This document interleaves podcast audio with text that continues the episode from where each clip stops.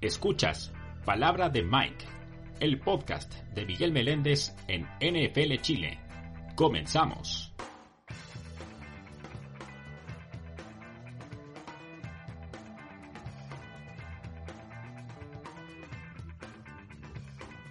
¿Cómo están ustedes? Episodio número 5. Pasaron cosas bien interesantes en la última semana en la NFL.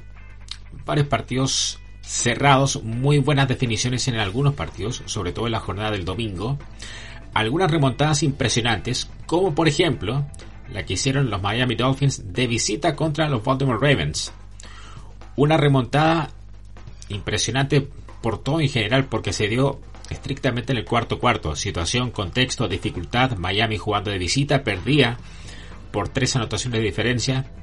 Y entre medio de todo eso parece ser, o por lo menos esa impresión generalizada nos dejó esta remontada, parece ser que en Miami está ya comenzando a surgir, a emerger una dupla. Está, parece ser comenzando a aparecer un dúo en Miami, concretamente hablando, y que ya lo hablé incluso en algún episodio anterior, Tua Tagovailoa y Tarek Hill.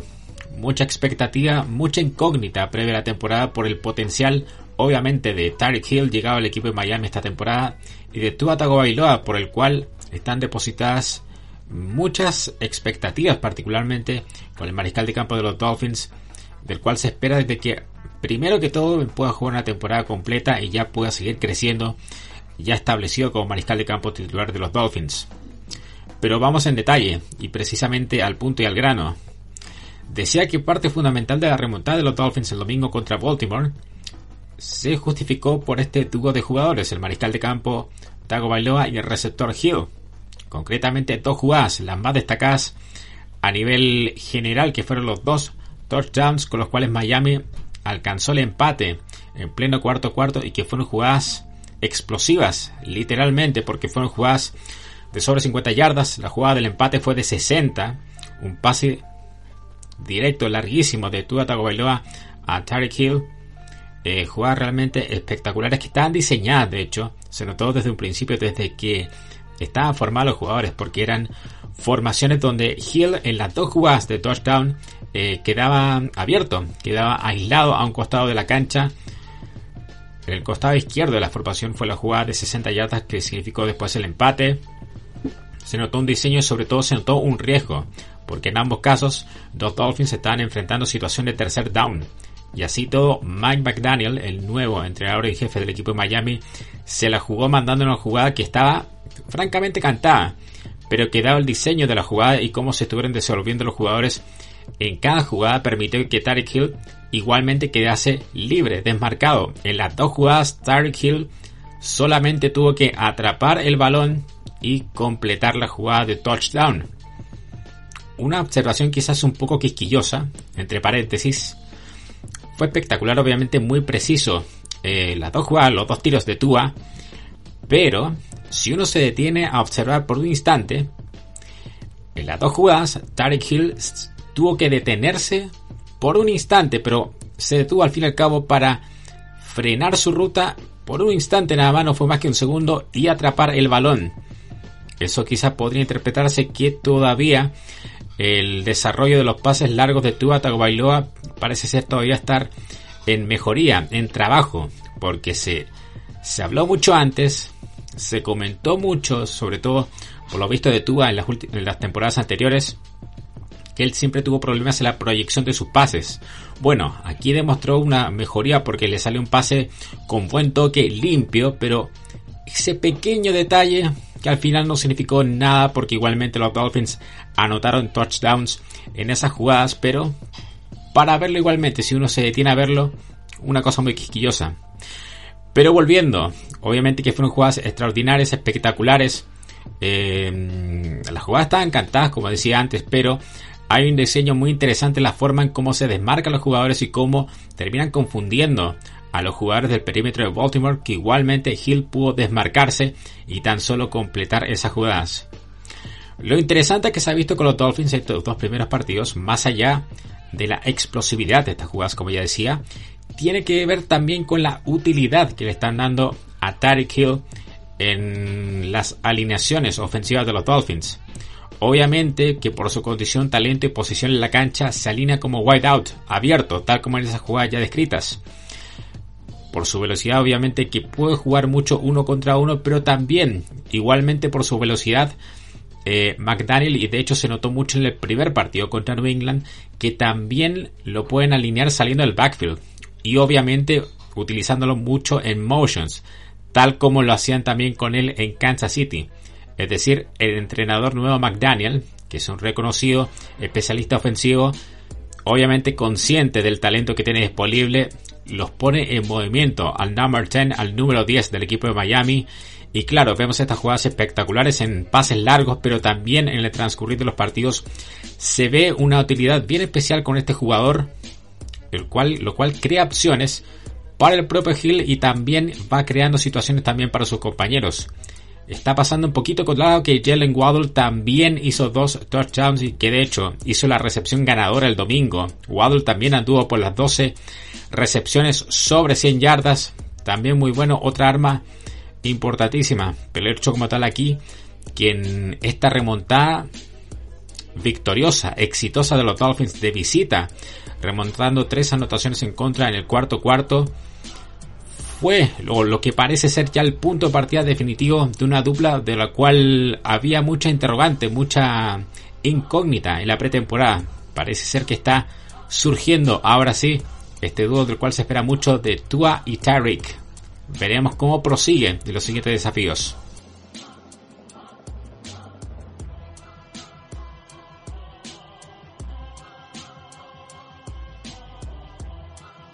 ¿Qué tal el desempeño de Micah Parsons el domingo en el triunfo de los Cowboys contra los Bengals? Realmente impactante por sí solo.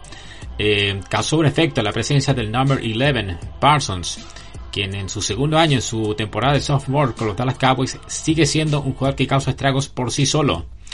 Fue autor de dos capturas, golpeó en otras cinco veces a Joey Burrow, fue parte importante de la presión constante, permanente, toda la tarde sobre el mariscal de campo de los Bengals de Cincinnati. Pero concretamente hablando, ya decía Michael Parsons fue autor de dos sacks, dos capturas, eh, los cinco golpes que además se añadieron. Pero lo importante que fue que en el desarrollo del partido, Michael Parsons, si bien hizo esos, esas capturas, esos golpes, además en otras jugadas permitió también que otros compañeros llegasen a presionar a Burrow. Concretamente, Parsons quedaba en situaciones muy favorables en uno contra uno contra los tackles ofensivos de Cincinnati, Jonah Williams y Lyle Collins. Obviamente que Parsons, desde su llegada a la liga el año pasado, siempre ha destacado por sus instintos, muy propios de un buen jugador defensivo como él, en posición de linebacker, teóricamente hablando, porque él va alternando muchas posiciones en la cancha, ya sea linebacker o incluso colocándose como edge, sobre todo en esas situaciones con lo que ha alineado uno a uno con los tackles. Mucho instinto, intensidad para jugar, propia de un buen jugador defensivo, pero también reúne ciertas condiciones técnicas que le favorecen en ciertos duelos. De hecho, se notó en este partido contra Cincinnati. La forma como tomaba los ángulos, como quedaba en la posición como para quedar bien perfilado para ganar los duelos contra los tackles, ya sea para ganar la esquina o bien meterse por dentro y de esa manera romper el pocket con relativa facilidad, o más bien dicho con relativa rapidez, permitiendo también, si no era que el propio Parsons llegase a hacer una jugada grande, pudiese ser otro compañero suyo el que llegase a presionar a Joe Burrow. Otro ejemplo fue una captura hecha por Leighton Banderage, facilitada precisamente por el trabajo de Parsons, quien se metió por dentro de la línea ofensiva, ganó el duelo ahí contra Lyle Collins, por dentro se metió en la parte interna de la línea ofensiva, rompió el pocket, hizo que Joe Burrow tuviera que moverse y entre medio de todo eso apareció Van que estaba en su posición de linebacker y llegó para completar el sack, la captura sobre el mariscal de campo de Cincinnati. Así que Micah Parsons es una pieza fundamental por sí sola, por sí misma. Como ya dije anteriormente, dos capturas, cinco golpes sobre el mariscal de campo de los Bengals, que ese ya es un tema aparte, que sigue siendo muy golpeado aún después de toda la golpiza que se llevó la temporada pasada, incluyendo en el partido del Super Bowl. Pero nos salgamos de, contexto. El Chucky Parsons, un playmaker con todas sus letras, como pocos hay a nivel defensivo en la NFL. Y hablando de jugadas también importantes, impactantes, sorprendentes, eh, sobre todo, ¿Qué tal Kyler Murray? Este pequeñín mariscal de campo de los Cardinals de Arizona, que en el día domingo, como parte de la remontada victoriosa contra los Raiders de Las Vegas, hizo una jugada digna del Madden, de los videojuegos, literal, tal cual. En contexto, en el cuarto cuarto, cuando los Cardinals ya estaban obrando su remontada, llegaron a colocarse 13-23 abajo, promediando el cuarto cuarto. El equipo de Arizona se aprestaba a una jugada de dos puntos para quedar así a 8 puntos y con ello a una anotación de distancia. El hecho como tal fue que desde la yarda 2, que es donde se saca la jugada de dos puntos, Murray se aprestaba para sacar una jugada de pase. De hecho, la formación era con Trips en la derecha y otro jugador aislado en la izquierda. Pero el hecho fue que el pocket se, se, rompió, se colapsó rápidamente, por lo tanto Murray tuvo que retroceder. Tanto así que llegó incluso hasta la marca de la yarda 22. En un principio él corría evadiendo la presión de dos jugadores de los Raiders. Luego tomó un poco de tiempo y de impulso e hizo un gesto de que iba a lanzar el pase definitivamente desde la yarda 20. Había retrocedido todo eso y recorrió muchas yardas de forma eh, lateral. ¿Y en qué terminó todo eso?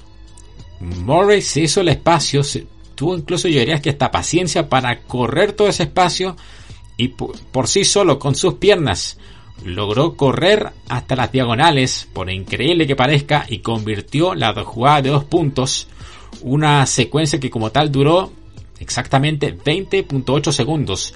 Una jugada de casi 21 segundos donde, donde Murray tuvo el, durante todo ese rato el balón en sus manos.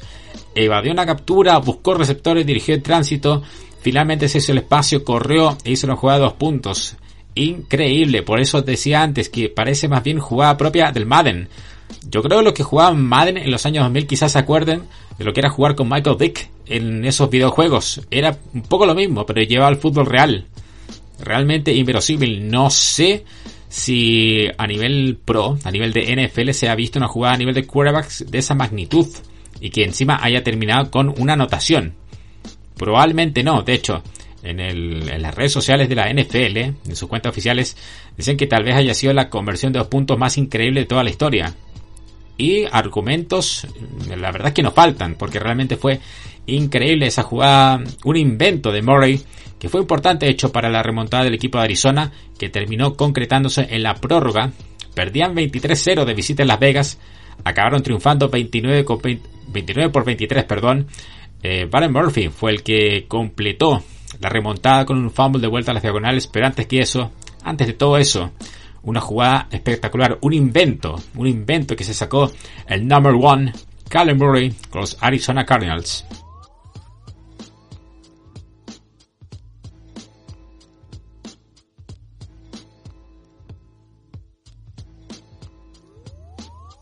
Algunos apuntes que dejaron los partidos del fin de semana.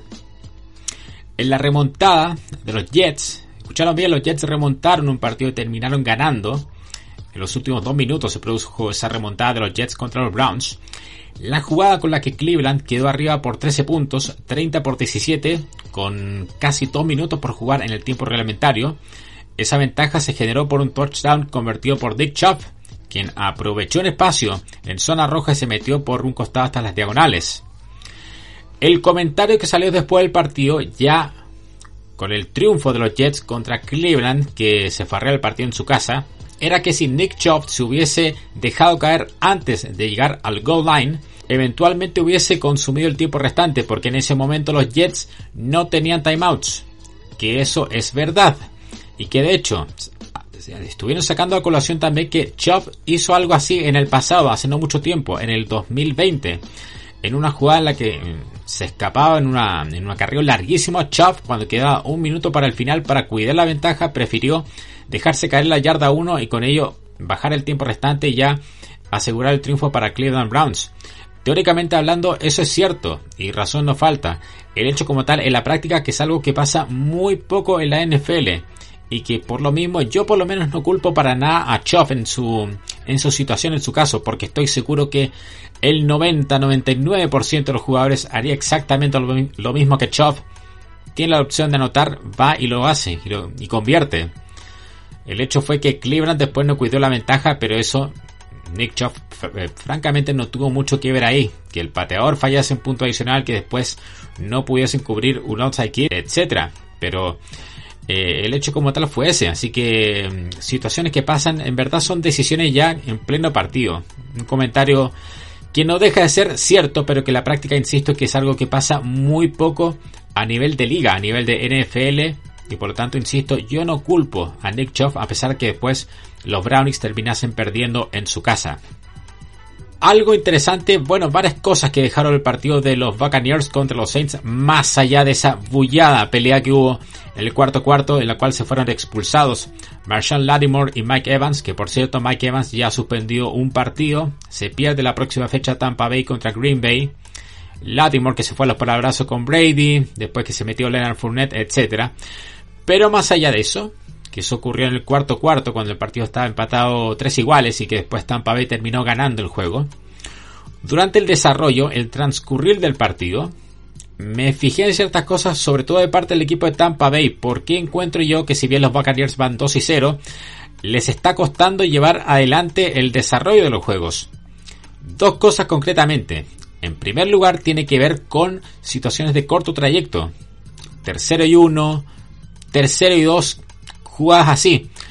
Les cuesta mucho eh, armarse en el scrimmage, eh, establecer, eh, establecerse con los bloqueos en la línea de golpeo. De hecho, se notó particularmente en este partido, sobre todo en la primera mitad, que de Mario Davis, que es un linebacker central del equipo de New Orleans, anticipó ciertos movimientos de los Buccaneers, los cuales frustraron algunos avances. Por lo tanto, a Tampa Bay le costó mucho mover el balón. Yo diría por poco más de dos cuartos del partido. Eso es interesante para tenerlo en cuenta después una razón también por la cual, una de tantas razones por la cual Tom Brady también estaba frustradísimo durante todo el partido. Y otra cosa para entender por qué a Tampa Bay igualmente le está costando algo en este comienzo de temporada. Se nota también que cuando están acercándose a la zona roja, las últimas 20 yardas, tal vez Tom Brady extraña un poco a Rob Gronkowski ya retirado. Claro, Gronkowski siempre fue prenda de garantía en las 20 yardas finales. Le lanzaba el balón Brady, jump ball, de 10 bajaba a 9 Gronkowski, quizá a las 10. Ahora tiene Cameron Braid, quien no es un mal jugador, es un jugador más bien correcto, pero que no tiene ciertos recursos atléticos con los cuales sí contaba Gronkowski, con los cuales sí marcaba diferencias. Entonces es un cambio no menor, el cual quizás lo esté sintiendo Brady en cierto contexto, en cierta coyuntura de los partidos. Veremos qué ajuste puede hacer frente a ese equipo de Tampa Bay, que si bien va 2 y 0 como ya digo, pero le está costando sobre todo imponer sus términos, sus condiciones en la cancha. Eso podría quizás generarle algunos problemas más adelante. Los dos partidos que se jugaron paralelamente el día lunes eh, dejaron triunfos claritos, pero claritos de Buffalo, que es el mejor equipo de la NFL en este comienzo de temporada. 41 puntos le metió a los Tennessee Titans. Stephon Dix realmente un jugador impresionante. Tres touchdowns en el partido del lunes. Gets hat-trick Tres anotaciones, pases largos, recepciones de toda clase. Josh Allen, balón que le tiraba, balón que cazaba Stephon Dix. Eh, realmente sensacional. Y para completar la fiesta, Matt Milano que hizo el pick six, el cual mandó a la banca a Ryan Tannehill. Una mención para el equipo de Tennessee Titans, que fue un equipo de playoff la temporada pasada, quizás muchos olvidan, pero Tennessee fue first seed, fue un primer sembrado en la AFC la temporada pasada. En este momento luce como un equipo totalmente delucido y hasta me lo jugaré con overreaction. Si es que siguen acumulando eh, derrotas, quiero decir, los Titans, no me extrañaría que en un tiempo más el señor Brable quizás le dé una oportunidad a Malik Willis, el reemplazo ya del ya veterano de una década, Ryan Tannehill, equipo de Tennessee. Atención con eso. Y el otro partido el que cerró esta fecha, el triunfo de Filadelfia, que también fue otro triunfo clarito de los Eagles en su cancha contra los Vikings. Me gustó especialmente ver a Darius Slay, este esquinero number 2, número 2, eh, rápido, con instintos, eh, sabe desenvolverse, sabe cubrir bien receptores. Tomar Justin Jefferson lo secó. Jefferson no fue factor para nada en este partido. Slay más encima cazó un par de balones, intercepciones y su perfil se adapta también al perfil que están llevando los Eagles como conjunto. Rápido, eh, de mucha intensidad, casi que, casi que vuela sobre la cancha, un jugador muy rápido, entonces tiene condiciones que caen muy bien dentro del esquema y también dentro del perfil que tienen los Eagles como un equipo que apunta a ser emergente esta temporada. De hecho, no son pocos quienes piensan que los Eagles bien pudieran ser campeones divisionales este año tomando en cuenta el nivel en su división que es más bien nivelado hacia abajo. Entonces, si los Eagles siguen en esa senda con jugadores como Slay o una ofensiva con Jalen Hurts que está creciendo mucho, si siguen en esa senda ascendente, bien les pudiera alcanzar a los Eagles para hacer algo trascendente en esta temporada y en ello Darius Slay, que es un destacado cornerback que tienen los Eagles, podría ser factor fundamental.